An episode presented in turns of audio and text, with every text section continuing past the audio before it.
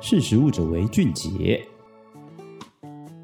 Hello，各位听众，大家好，欢迎收听《识食物者为俊杰》，我是艾伦。最近三级警戒还没有解除，代表现在台湾其实疫情还是算是非常严峻的状态。那我们今天想要谈的是疫情下的海鲜水产。在今年的五月十九号，中央流行疫情指挥中心宣布全台进入三级警戒，然后五月二十八号的时候更是宣布餐厅禁止内用。那这个疫情变化呢，不仅是影响餐饮业者，这个我们都知道嘛，所以我们今天想跟大家谈谈的是供应这些餐厅的渔民，尤其是台湾的养殖水产业者，他们就是因为餐厅的需求减少，导致他们的鱼啊、虾啊都已经成熟了，却没办法卖出去。对台湾的养殖业来说呢，最大的问题就是因为餐厅端的需求量减少，导致销售的时间拉长。销售的时间拉长是什么意思呢？就是其实它的可能货还是卖得掉的，只是它卖的时间要比较久，因为可能大家一次的需求是比较少、比较少，然后一次可能叫的货也不多，所以就只能慢慢卖。但是你可能会想说，这样子慢慢卖，其实也是卖得完，那有什么问题吗？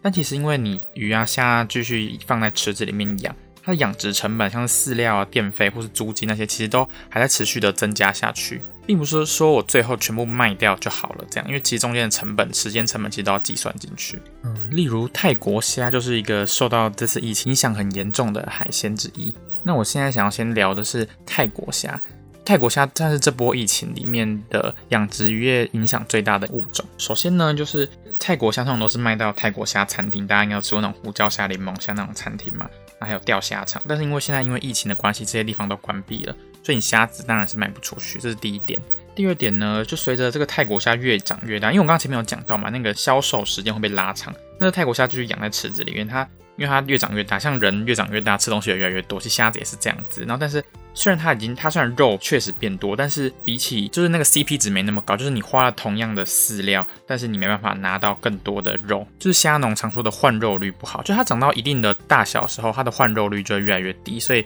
等于是。它的效益会越来越差。诶，那大家可能会想，现在不是疫情之后，不是什么蔬菜也有蔬菜香，到海鲜也有那种水产香，就是让大家可以宅配送到家这样子。诶，但其实因为我据我我去了解之后发现，诶，很神奇，泰国虾不太适合用这样的方式，因为泰国虾你这样一池一池养，然后你。一般在宅配的，你顶多叫个一两箱、三四箱很多了吧？但是真正他们在卖的时候，都是一池一池在卖的。但是如果你一次叫一点点，他就要因为你叫一点点，他就把它捞一点起来。但这样其实是会影响到虾子，因为那个虾子很容易受到惊吓。然后如果它受到惊吓的话，它就会自己脱壳。那脱壳之后呢，可能就会被其他虾子攻击，就会死掉。等于说你这一池你没办法说你一次捞一点起来，捞一点起来就好，你一次要全部打捞这样。而且据我了解，那边屏东县很多虾农，他们其实对于这些网购销售。或是什么包装、冷冻、物流这些都很不了解，甚至还有不识字的，所以其实这对他们来说，宅配不是大家想的这么简单，就是说哦，我这东西包一包寄出去，这样就好了。而且其实还有一个算是最先天性的一个问题，在于说。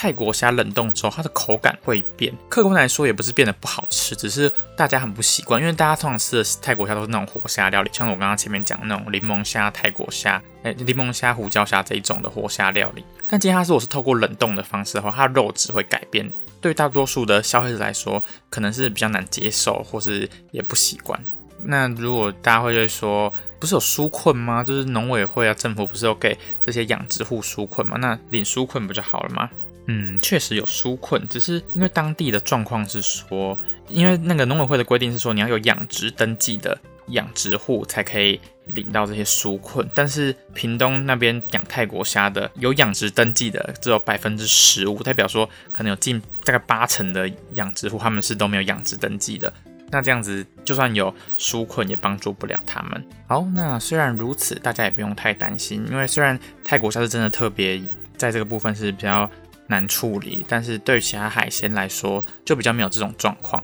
就顶多就是诶、可能物流不够啊，或是餐厅实体销路减少的问题。虽然没办法说完全透过网购来完全恢复到以前的那种销量，但是至少还是可以算是应急之用。那说到网购海鲜，我不知道大家有没有网购过海鲜？我以前是从来都没有想过要网购海鲜，想说那个如果要买这种水产，不就应该是去那种鱼市场啊，或者那种超市那种。里面会有冷冻的那种卖，然后我说，嗯，奇怪，居然还可以网购，而且有时候想说，啊，网购寄来路上啊，会不会什么坏掉，或是有什么卫生问题这样子？所以我觉得这是疫情之后，哎，那个海鲜都可以网购，我就觉得好神奇哦。嗯，那这个部分我有去查一些资料，然后因为也蛮好奇的，就是我去查到一个挪威海产推广协会，他为了了解全球海鲜消费趋势。在疫情下面的变化，然后调查全球二十个国家，然后发布一个叫做海鲜趋势的报告，然后发现有其中有几个趋势的变化。那我相信那个变化最大的一定就是网购啦。第一点就在讲说，就原本网购海鲜的人是蛮少的，然后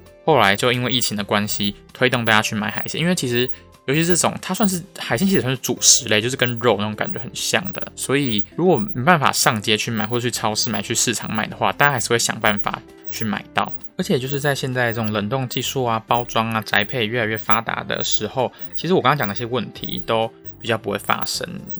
如果你可以用可能更省时间，然后更便宜一点的价钱买到海鲜的话，我想大家应该也都会觉得网购不错，是会愿意尝试或是持续使用下去的一个方法。嗯，那听到这边，可能大家会觉得说，好像网购海鲜变成一个趋势，或是哎，可能未来可以继续采用。嗯，我觉得还不能说的这么果断，因为虽然现在是因为疫情的关系改变了大家的消费习惯。但这也不代表说，等之后疫情结束了或者解封，可以回到超市或者回到市场去买的时候，大家就不会回归原本的方式。但我可以肯定说的是，嗯，网购海鲜这件事情，确实是让大家发现说另外一个可以购买的管道，就是可能品质也不会因此而变太差，那甚至价钱呢可能还会比现场买还要便宜这样子。但这个未来的事情我也不知道，但是可以保证的是，目前啊。嗯，海鲜的实体销路还是占比最重的，所以说呢，呼吁大家如果呃有余力或是诶刚好也想吃的话，可以多支持国产的海鲜，来帮助这些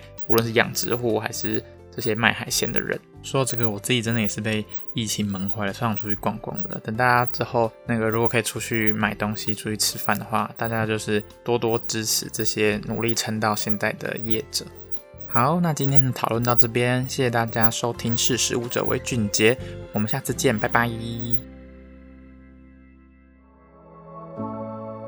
识时务者为俊杰。